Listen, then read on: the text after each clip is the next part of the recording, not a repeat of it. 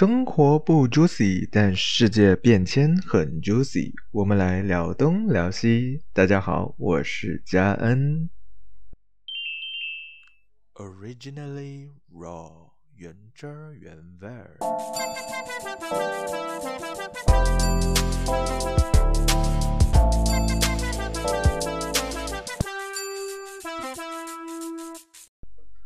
无论一个人的生活多么平凡、多么平庸、多么不 juicy，但还是没有办法无视这个世界的变迁、时代的变迁，它们影响着我们的生活。网络的出现可以说是对于这个世界其中一个很大的 game changer。不止它的出现，网络的发展速度也让我们的现实世界、现实生活的发展也必须跟上它的节奏。感觉一切都得前进的很快。网络让地球上人与人之间的距离缩小了，从文字到语音到视频，两个在地球不同角落的人们也能够彼此接触到。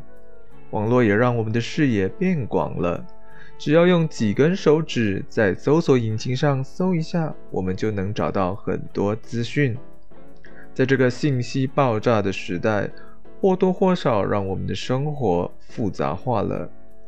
跟我们九零后的世界比较的话，零零后的世界讲好听是更多元了，讲不好听的话就是更复杂、更浑浊了。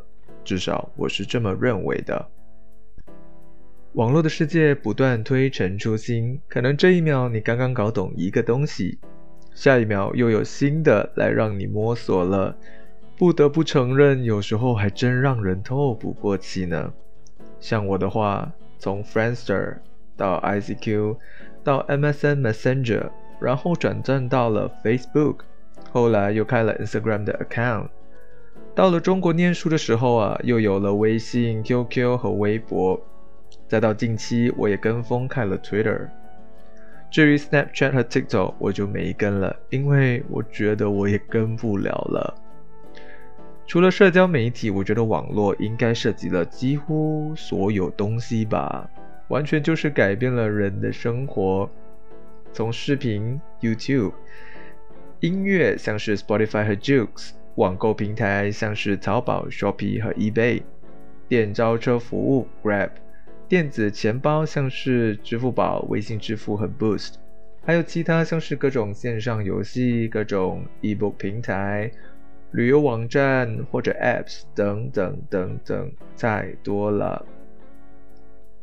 而这一集呢，我想特别提一下的就是网络时代的产物之一，因为网络而衍生出的新职业——网红、网络红人。简称网红，又称网络名人、网络明星，指的就是因为网络而出名的人物。他们可以是透过经营社交网站或者影音网站提升自己的知名度，并且以此为职业的一群人，可以说是一切的 Internet celebrity 和 influencer 吧。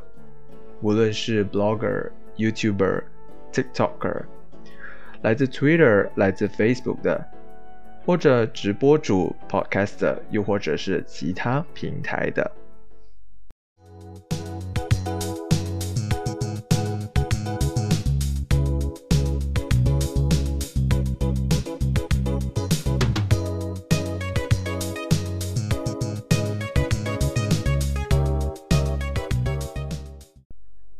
自己所知道，最早的应该是先有 blogger 吧，当时还掀起了布洛格的浪潮。其实我自己也开了一个 blog，只是当时呢就有点懒惰，因为要一直更新，然后自己也没有太多的事情可以分享，写不出什么长篇大论，所以最后就不了了之了。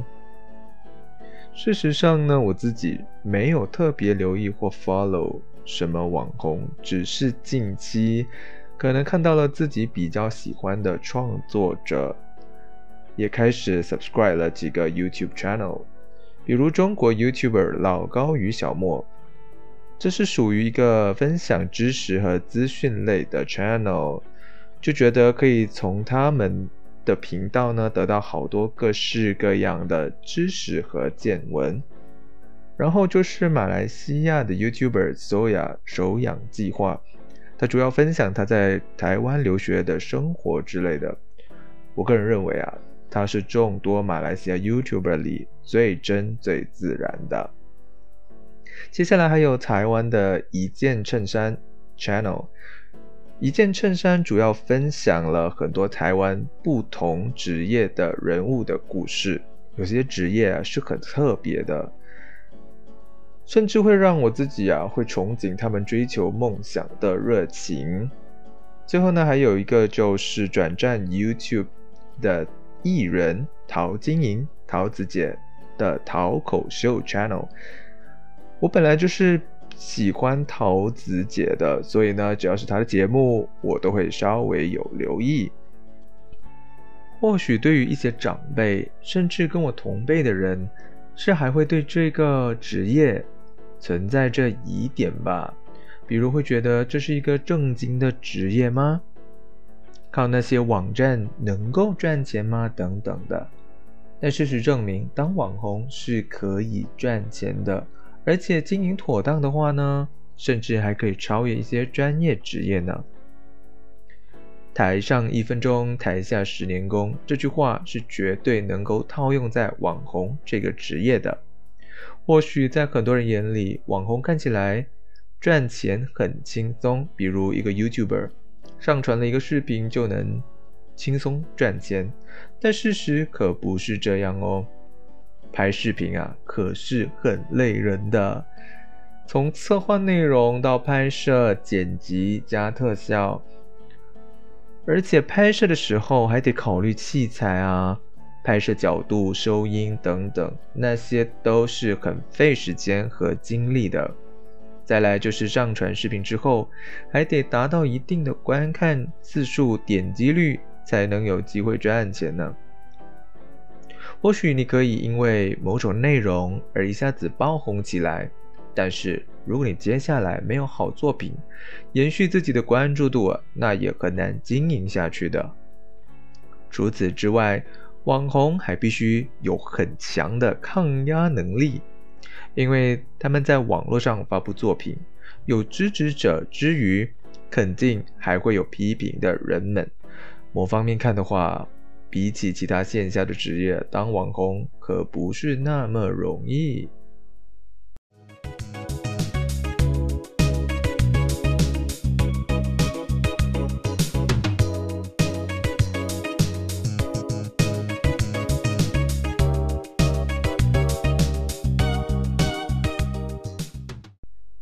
我接下来想聊聊的呢，是对于这个网红现象自己所察觉到的一些事情。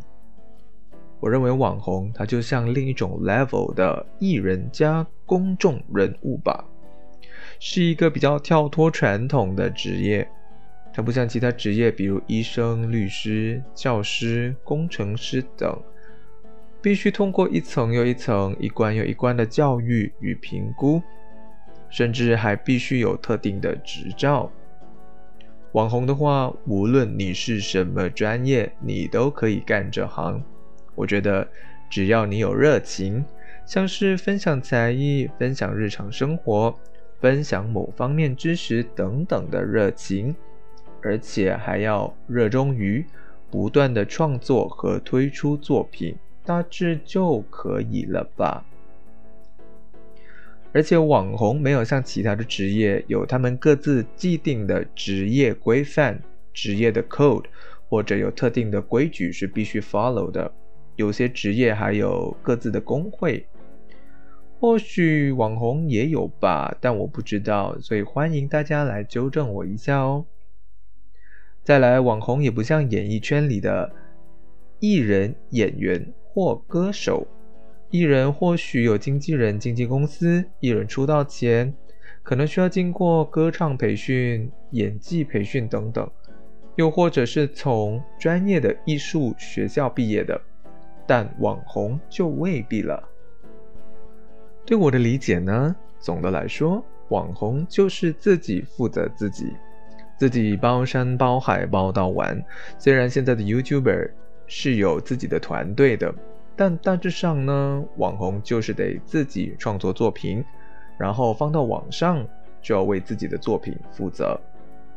当然，各个平台啊，像 YouTube，他们有一些规定，会限制一些内容，但是我觉得那是不足以成为对于网红的规范吧。网红他就是 freestyle，他没有既定的框架。一个老粗他能成为网红，一个内容白痴到不行的创作者，他也能成为网红，因为某层面上那样的性格、那样的内容却成了他们的特点或卖点，就是吸引观众注意到他们，甚至爱上他们的一个点。因此，这就形成了网红圈里创作者。素质的参差不齐。我想啊，现在的年轻人，甚至小孩子填写志愿的时候，肯定会有 YouTuber 之类的职业。而且现在的网红也越来越年轻化，就连儿童都可以成为月入百万的 YouTuber，所以哪里不吸引人呢？我觉得人人皆可成网红。但是素质却参差不齐的情况下，这会衍生出很多问题，其中一个就是尊重。举一些例子吧，比如 YouTuber 或直播主，在某些场合场所拍摄视频或开直播的这件事。首先，我想说，我没从事电视媒体的工作，所以不清楚他们制作节目的程序。但是，当我还是学生的时候，社团如果要办一个活动或比赛，要租借场地，我们是要写一封公函，或者至少口头上得到对方的允许，我们才可以继续安排活动。可是有时候就会在社交媒体上看到一些新闻或视频，提到有 YouTuber 或者直播主跟某个场地场所的负责人或保安起争执之类的，而且还会提到那些网红是没经过允许。就在那里拍摄或开直播，有的呢被警告了，依然继续拍摄；有的还据理力争，感觉自己没有错。我觉得这是对场所的不尊重。如果是一家餐厅的话，那就是对餐厅老板的不尊重。再来就是像现在 YouTuber 泛滥的情况下，每个 YouTuber 呢都会想尽各种办法来让自己的内容更博眼球。想尽办法来增加自己的 view，这有可能会让他们做出一些出格的行为，比如在一些场合呢做出一些令人傻眼，甚至让周围的人觉得不舒服的举动。我会认为那是对于其他人的不尊重，没考虑到他人的感受。还有一个情况呢，是那些把一切当做理所当然的网红。他们会觉得某某商店应该给予他们一些折扣，甚至一些免费的商品，因为他们会帮忙宣传商店或产品。那些网红甚至还会认为呢，商家应该觉得庆幸和感激呢。集结以上的例子啊，我觉得那些行为就好比一个陌生人没经过允许。无缘无故的就闯进你的家里吃喝的感觉，说的再难听一点呢，就好像狗狗随意撒尿一样。所以呢，就像我之前提到的，网红就是自己负责自己，不是自称一下自己是网红就能为所欲为、随心所欲，而是应该将自律纳入其中，自己应该为自己定下一些规则、规定、规范。再怎么 desperate 也不会踩过的那条界限。身为网红就应该要尊重自己，也尊重他人。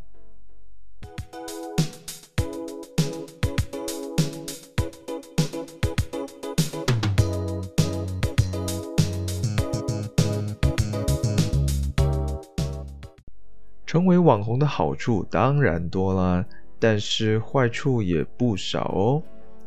所谓马路如虎口，但网络更加如虎口，而且还可能比虎口更危险呢。先来说说关于舆论方面的危险。网络缩小了人的距离，那就说明全世界的人都有机会看到你的作品。意思就是任何人都可以对你的作品评头论足。能让你有更多动力去创作的那些好评论就不用多说了，反倒是那些负面的评论呢，有时可以非常的可恶，甚至打击你的信心和影响你的情绪。然而，每个人都有言论自由，所以我们无法阻止别人怎么评论。再加上可以匿名或隐藏自己样子，或不需要用真实身份的情况下。